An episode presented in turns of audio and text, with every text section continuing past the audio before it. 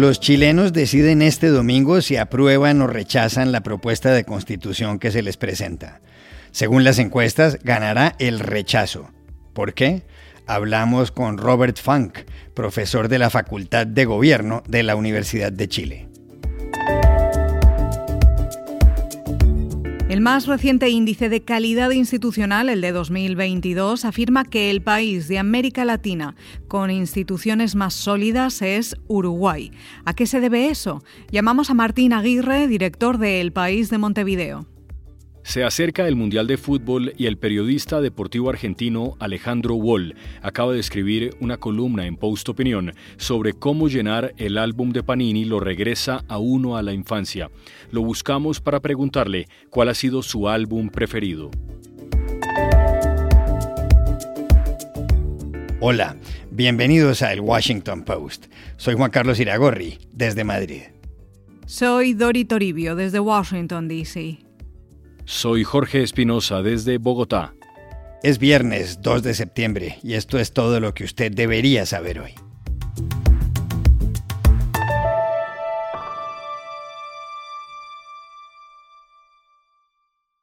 A Chile le llegó la hora. Este domingo, los ciudadanos de ese país de más de 19 millones de habitantes decidirán si aprueban o rechazan la propuesta de constitución política redactada desde mediados del año pasado. El texto lo elaboró la Convención Constitucional que a principios de julio se lo entregó al presidente Gabriel Boric. La nueva Constitución debería reemplazar a la que entró en vigor en 1980 en el régimen militar de Augusto Pinochet. Hay distintas opiniones, como es lógico. Esto le dijo en las últimas horas Tila Cuitino a la agencia Reuters. Oh, Dios quiera que gane la nueva constitución, porque la, la que era era de la dictadura. Así que Dios quiera que lo, resulte, o si no va a quedar escoba. Y esto le dijo otra chilena, Silvia Iturra, a la CNN. Yo voy a votar rechazo porque no estoy conforme con lo que se está proponiendo. No me gusta el tema salud tampoco, que habían dicho que iba a cambiar, no ha cambiado nada. Yo ya he escuchado cosas que hay gente que ya no quiere invertir en Chile porque están como en agua no saben qué va a pasar. La mayor parte de los sondeos de opinión, como el de Plaza Pública de la firma CADEM, señalan que la opción rechazo obtendrá un 48% de los votos aproximadamente, mientras que la opción apruebo se quedará solo con el 38%. Los indecisos no son pocos. El detonante de todo este proceso fue el llamado estallido social, una serie de protestas que tuvieron lugar en Santiago, la capital del país, como consecuencia del incremento en las tarifas del sistema de transporte público de la ciudad. Boric, que llegó al poder el 11 de marzo, ha hablado varias veces en la última semana sobre el plebiscito del domingo. Es sin lugar a dudas algo que va a quedar marcado en los anales de la historia de nuestro país y quiero decirles de que el gobierno, en conjunto con todas las instituciones del Estado, estamos haciendo todos los esfuerzos que nos corresponden para garantizar el derecho a voto de los chilenos y chilenas. Es tremendamente importante que ustedes sepan de que su decisión la decisión de cada uno de ustedes va a determinar la historia futura de nuestro país. ¿Por qué en las encuestas le gana el rechazo al apruebo? Se lo preguntamos ayer en Santiago a Robert Funk, profesor de la Facultad de Gobierno de la Universidad de Chile. Me parece que hay razones que tienen que ver con eh, la convención y la constitución misma y razones que son externas eh, aquello que tiene que ver con el contexto. En lo primero, yo creo que estamos hablando de una propuesta que es muy larga, eh, que es casi 400 artículos, que tiene un fuerte enfoque en temas de identidad, que se aleja mucho de las demandas originales que, se, que vimos que tenían que ver con con política social, con mejor vivienda, mejor salud, mejor educación, y en vez de eso vemos un fuerte énfasis en temas identitarios, en temas indígenas, y para la gran mayoría de los chilenos eso tal vez no le hace mucho sentido. Y en cuanto a lo eh, externo, está, realmente Chile está en otro momento, estamos a dos años y medio del estallido social, Chile ha cambiado mucho, el mundo ha cambiado mucho, la economía está a la baja, la inflación ha aumentado, hay mucha inseguridad, incertidumbre, un gobierno poco popular y tal vez la opinión pública piensa que no es el momento para arriesgarse con una propuesta que no entienden, eh, que es engorrosa y que no se dirige directamente a lo que fueron las demandas originales.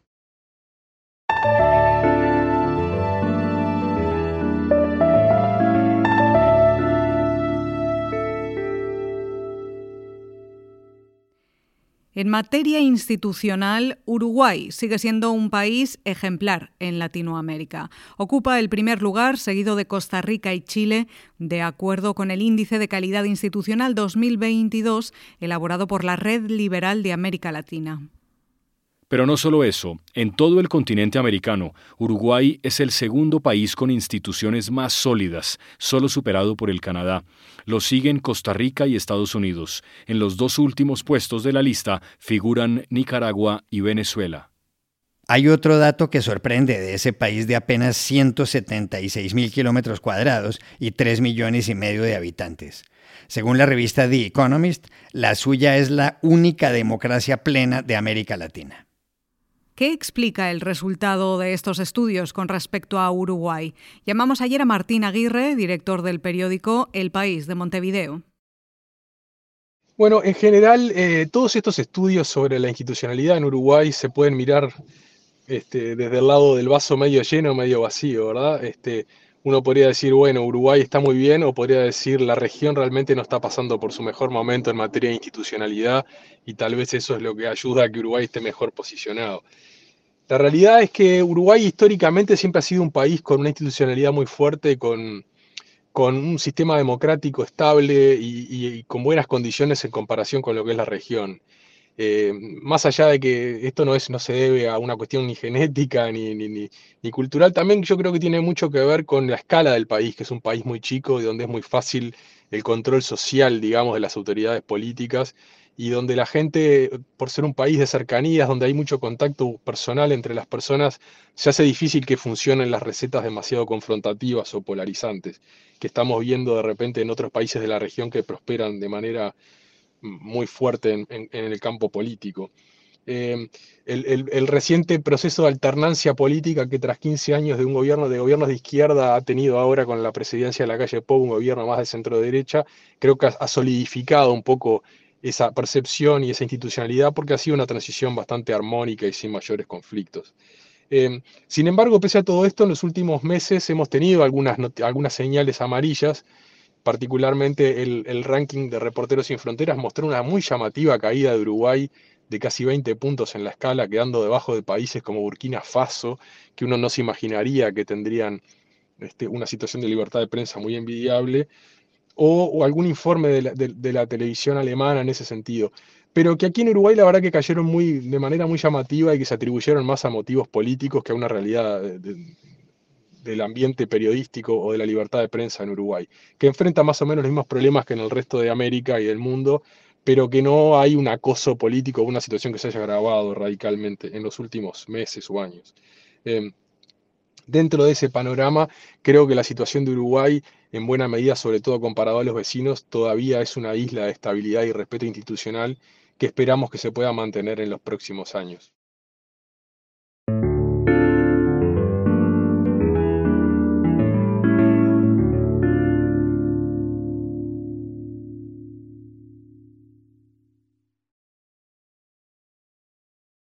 Faltan 79 días para el Mundial de Fútbol de Qatar, que terminará el 18 de diciembre, y millones de personas en docenas de países están, a estas alturas, dedicadas a hacer el álbum de Panini. ¿Usted hizo alguno, Iragorri? Uy, claro, varios, Espinosa.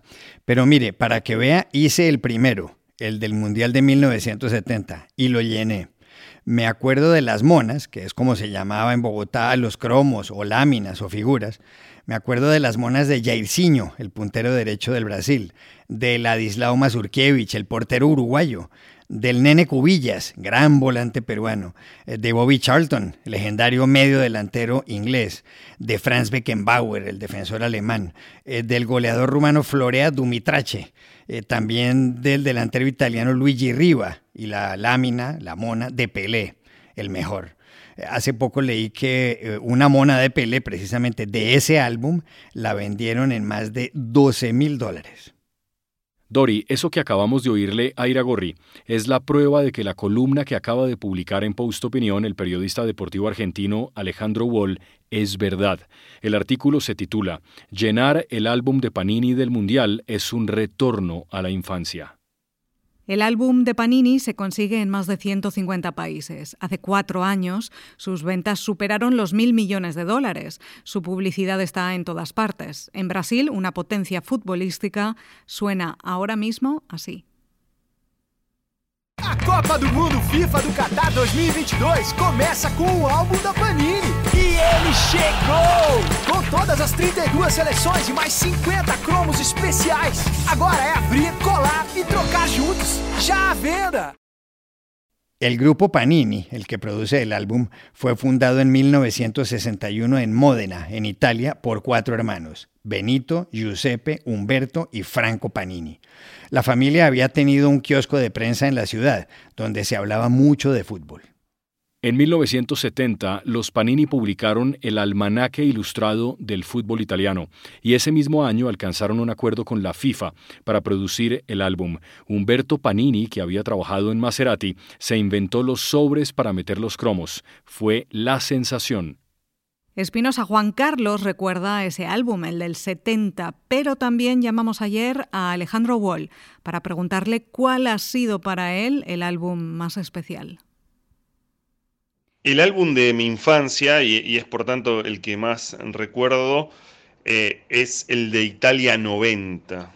El Italia 90 fue un, álbum del que recuerdo cada detalle, puedo recordar los jugadores, las figuritas que me faltaban y que, y que busqué con, con muchas ansias la de, la de Thomas Brolin, el sueco, la de Robert Prosenecki, el jugador yugoslavo, que me costaron muchísimo conseguir eh, y, que, y que, bueno, finalmente pude. Logré llenar el álbum, luego me, me acordaba, pero después de terminado el Mundial. Eso era una cosa curiosa, casi que que perdía la gracia poder llenar el álbum recién cuando terminara el Mundial, pero lo fui completando durante ese Mundial al que Argentina llegó a la final. Y hay algo que, además me, me gustaba mucho, más allá de las eh, figuras de los jugadores, y eran las figuritas de los estadios. Yo podía ver el estadio eh, de, Milán, el de Nápoles,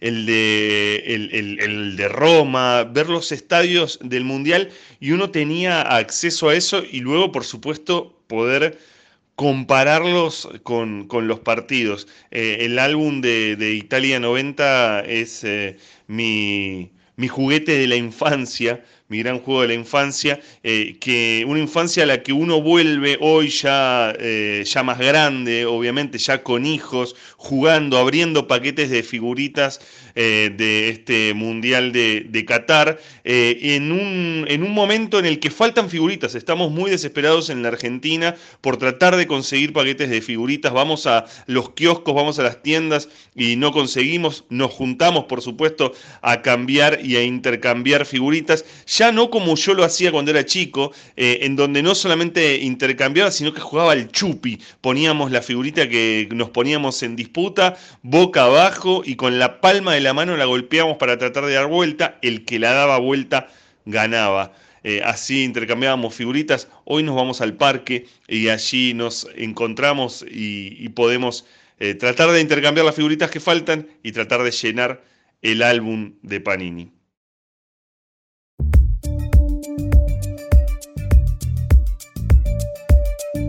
Y estas son otras cosas que usted también debería saber hoy.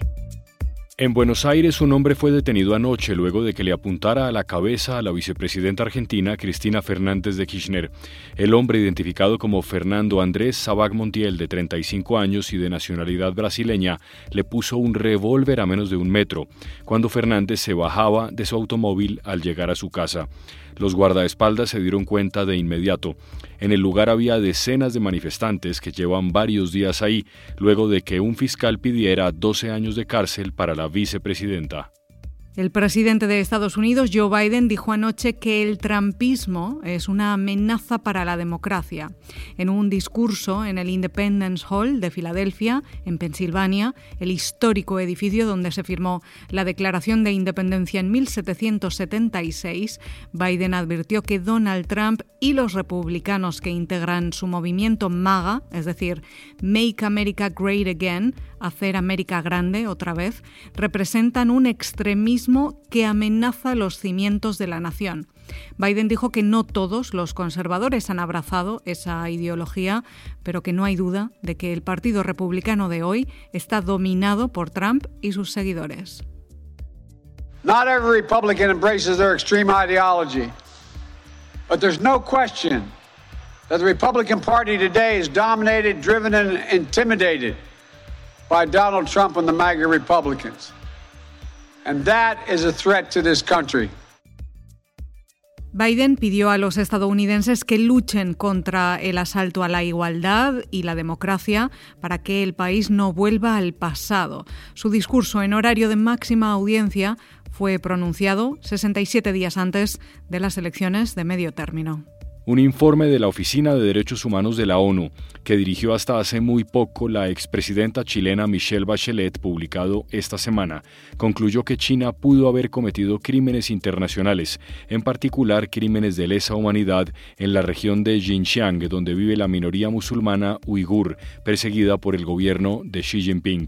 El informe encontró que la detención de entre 1 y 2 millones de personas entre 2017 y 2019 estuvo marcada por patrones de tortura y quizá violencia sexual. El gobierno chino dice que la investigación tiene motivaciones políticas. Y aquí termina el episodio de hoy de El Washington Post, El Guapo. En la producción estuvo John F. Burnett. Por favor, cuídense mucho. Y pueden suscribirse a nuestro podcast en nuestro sitio web, elwashingtonpost.com, seguirnos en nuestra cuenta de Twitter, arroba el post, y también nos encontrarán en Facebook buscando el Post Podcast. Chao, hasta la próxima.